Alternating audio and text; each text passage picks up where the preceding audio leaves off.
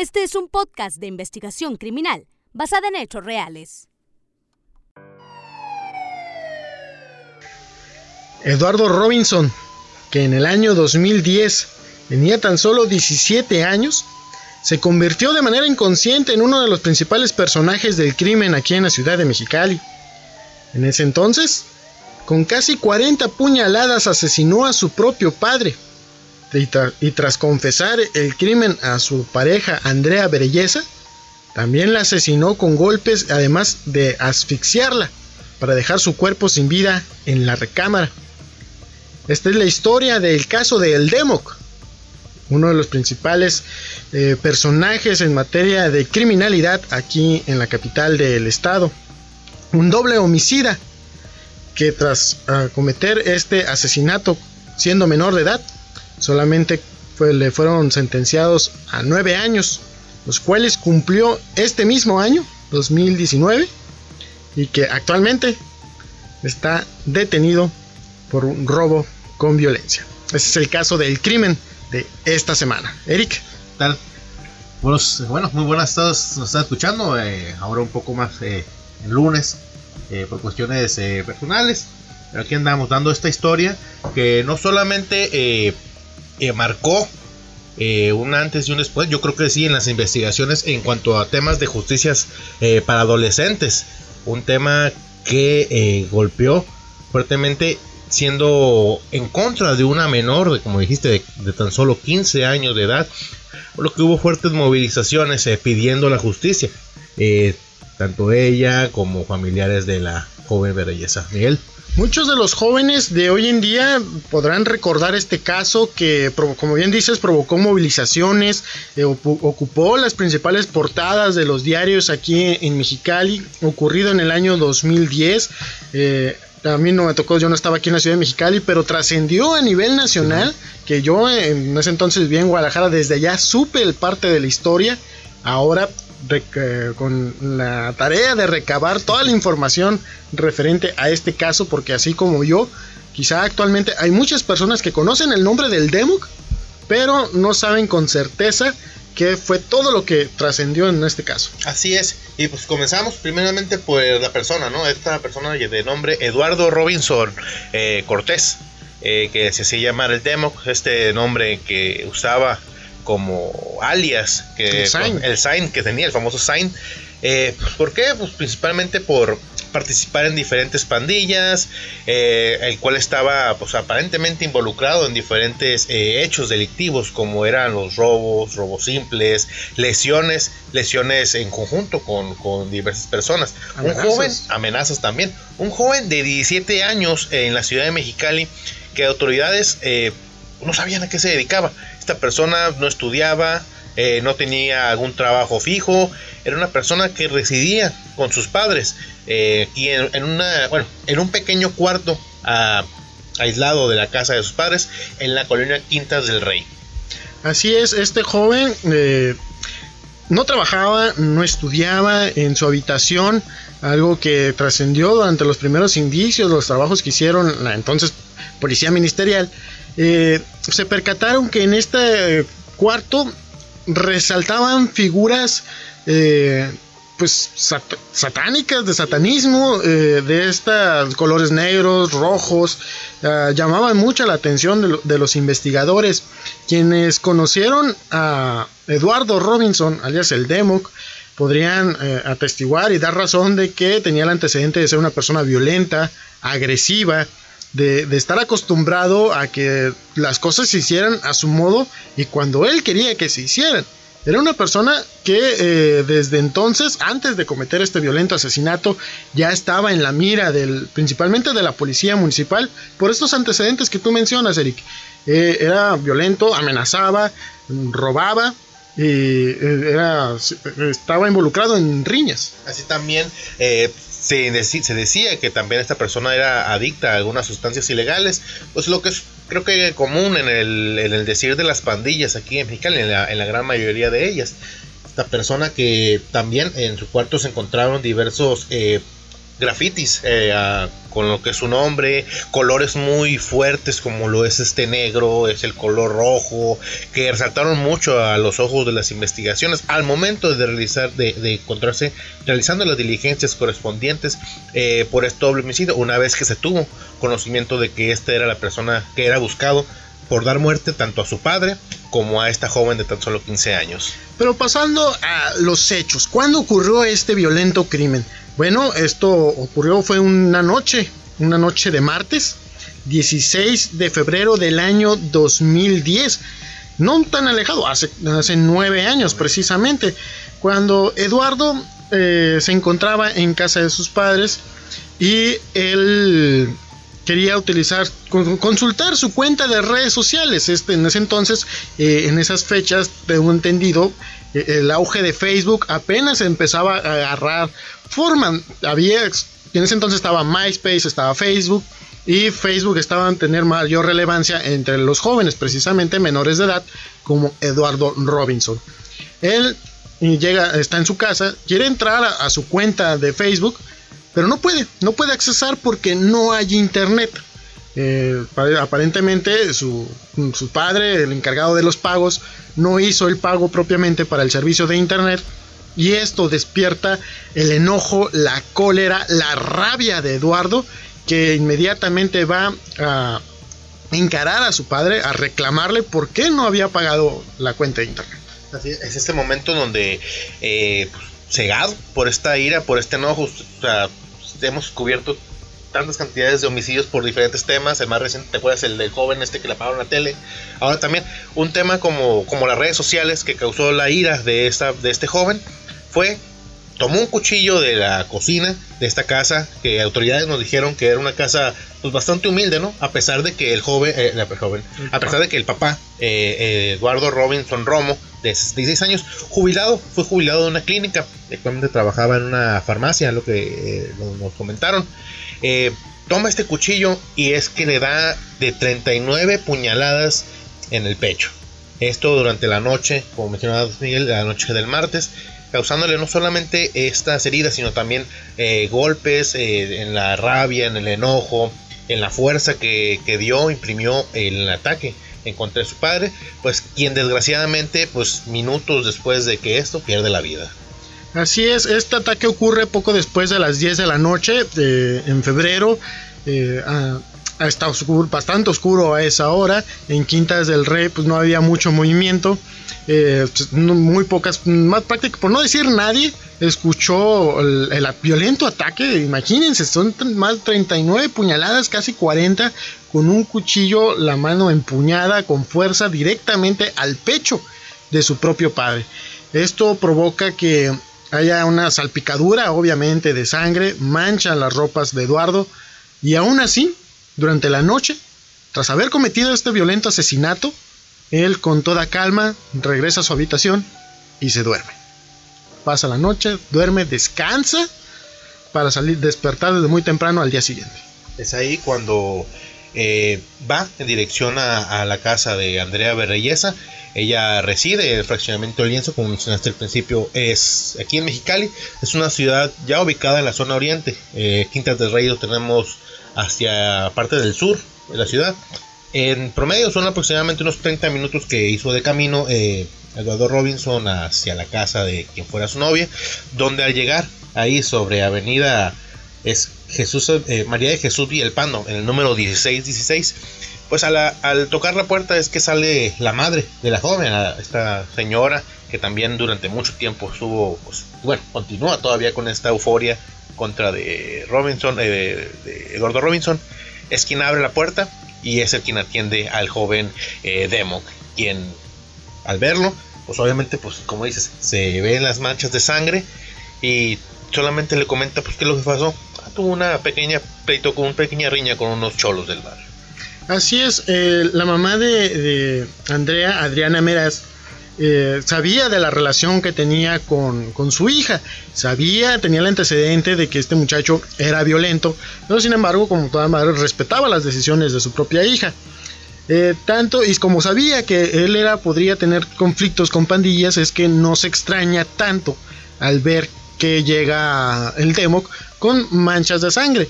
Le permiten la entrada y de acuerdo a entonces las primeras investigaciones se le permite la entrada, se le da alimento, se le permite bañarse y estar en el domicilio. Es ahí cuando a, la mamá de Andrea, Adriana, sale de la vivienda y les dice voy a salir a un mandado, más tarde regreso y ella con toda la confianza de que una madre que conoce desde hace tiempo a la pareja de su hija, pues se retira. Se retira y deja a ambos ahí solos en la vivienda. Esto fue uno de los eh, factores eh, más fuertes.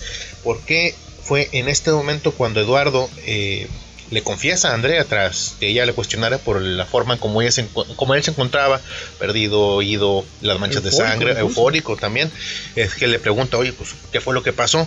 Y el joven, pues, con toda la confianza del mundo, pues le confiesa que eh, una noche anterior había privado de la vida a su padre y pues de la forma más violenta posible, lo cual eh, Andrea es que toma el, esta, ¿cómo se puede decir? Esa forma de, sorpresa y Eduardo ante el temor de que su propia novia fuera denunciada ante autoridades es que comienza la agresión, pero es una agresión que hasta la fecha las pues, autoridades se quedan impresionados por la magnitud de los golpes que recibió esta joven de tan solo 15 años. Y eh, en el trabajo que estuvimos haciendo para recabar estos antecedentes, y como bien lo menciona Eric, era tanta la impresión de las autoridades que nos lo estaban narrando, que incluso se veía su, rostro de sorpresa al tratar de recordar esa escena. Cuando eh, Eduardo ataca a su novia, este, Andrea, la golpea tan severamente en reiteradas ocasiones sin cesar con, con una ira que prácticamente indescriptible que al, a Andrea de tan solo 15 años la deja prácticamente irreconocible el rostro, eh, los ojos eh, hinchados, incluso nos narraban que parecía como si la misma brutalidad, eh, si si la asfixia con la cual Eduardo priva de la vida a Andrea, los golpes seguramente hubieran terminado con, sus últimos minutos de, eh, Andrea. Eh, algo que también nos señalan, de acuerdo al, al, momento que estuvimos recabando esta información, es que el cuerpo de Andrea queda boca arriba, con las manos a la altura de los hombros, casi llegando al rostro como si intentara cubrirse de esta violenta agresión. Sin embargo, así es como queda el cuerpo ya inmóvil, sin vida, y Eduardo sale con toda calma del domicilio. Así es en ese momento cuando, eh, bueno, la joven, quien se dijo, pues tenía puesto el uniforme de reparatorio, lo que podía, llegan eh, dos amigas de Andrea, eh, minutos después de lo que causa la agresión. Aparentemente lo que nos dicen autoridades, ven a Eduardo salir de la casa y es que al ingresar encuentran el cuerpo de su, de su amiga inconsciente, por lo que de forma inmediata es que dan aviso a las autoridades eh, municipales, a los números de emergencia, arribando pues, a, la, a, la, vivienda marcada con el 1616, eh, paramédicos de Cruz Roja, agentes de la policía, pues quienes desgraciadamente ya nada pudieron hacer, toda vez que la joven se encontraba ya sin signos vitales. Es por eso que ya las investigaciones en torno a, a este homicidio eh, todavía no teniendo conocimiento del, primero de estos, se inician por el homicidio de, Andrea Belleza. Eh, esto ocurre, eh, los, los, agentes y paramédicos confirman el fallecimiento a las 3.43 de la tarde del 17 de febrero. Tras llamar a los números de emergencia y que las menores que vieron salir al demo del domicilio dieran las características, se boletinó inmediatamente eh, una rápida pues, persecución, un operativo para tratar de dar con él. Este operativo lleva a la casa de, del demo, esto en Quintas del Rey. Al llegar los agentes se percatan que nadie sale, pero un aroma extraño sale del, se desprende del domicilio es cuando ante la sospecha los agentes ingresan y descubren el cuerpo en el suelo del domicilio ensangrentado, sin vida, de el papá de el Democ. Esto inmediatamente se boletina a través de las frecuencias de, policíacas y se habla también de que el Democ podría estar involucrado en un doble asesinato.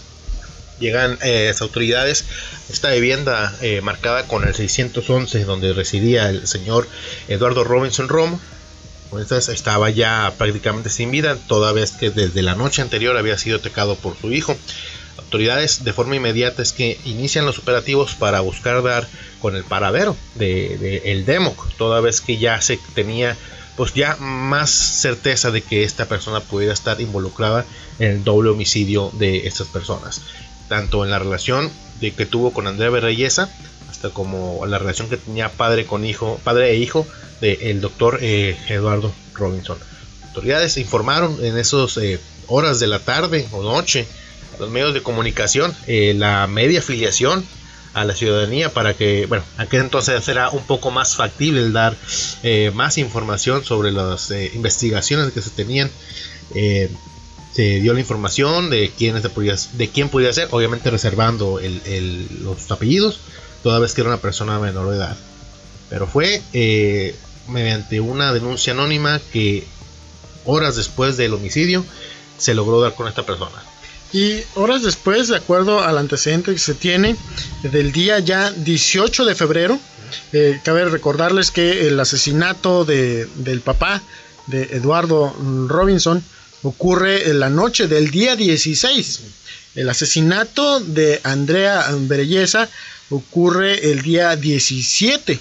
Fue hasta el día 18 por la noche que eh, se atendió un llamado de emergencia al, C4 en el que se estaba reportando una persona agresiva en la avenida Herreros y calle F.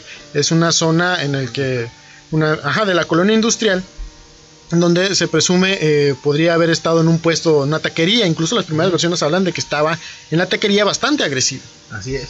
Es cuando las autoridades pues responden a este llamado de emergencia, llegan a entrevistarse con esta persona, quien eh, como mencionabas Miguel, eh, ya debido a la severidad, a la agresión, a la forma como se llevaron a cabo los homicidios, varias unidades de, la patrulla, varias patrullas perdón, y agentes tenían la fotografía del demo, la media afiliación de esta persona y que se encontraba buscando ya por este doble homicidio.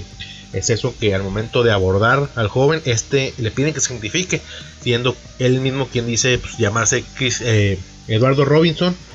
al momento de realizar la la revisión corporal, agentes se percatan de unas pequeñas manchas de sangre que se encontraban en la ropa.